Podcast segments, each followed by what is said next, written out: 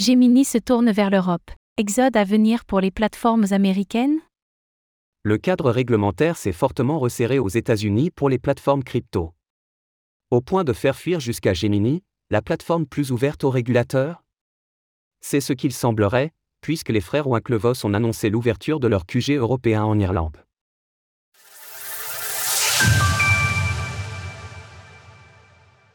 Gemini s'exporte vers l'Irlande pour créer une base locale. Il s'agit d'une base locale pour s'attaquer au marché européen, et pas d'un déménagement de Gemini, mais il reste notable.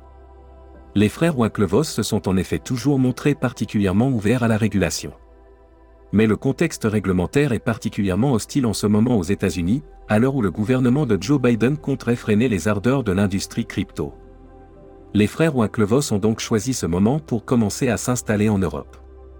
Le QG de Gemini sera situé à Dublin, afin de profiter d'un cadre fiscal et réglementaire avantageux.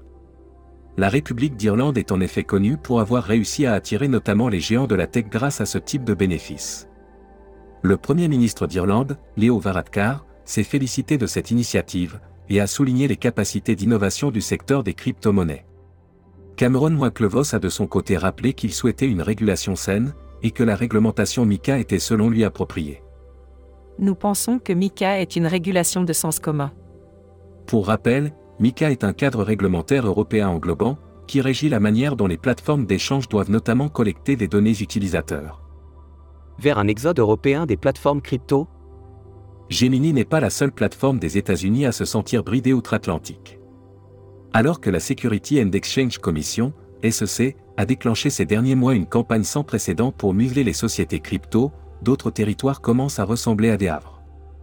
Coinbase, qui est en plein déboire légaux avec la SEC, a ainsi annoncé la création d'un hub international aux Bermudes. Du côté de Binance, les enregistrements auprès des autorités financières de plusieurs pays d'Europe se sont enchaînés. La plus grande plateforme souhaite semble-t-il prendre pied sur le vieux continent pour contrebalancer sa présence aux États-Unis. Cette préoccupation a été soulignée par le rival Coinbase, qui affirmait en septembre 2023 qu'une expansion dans d'autres pays était presque une priorité existentielle. Il est donc envisageable que la tendance se poursuive.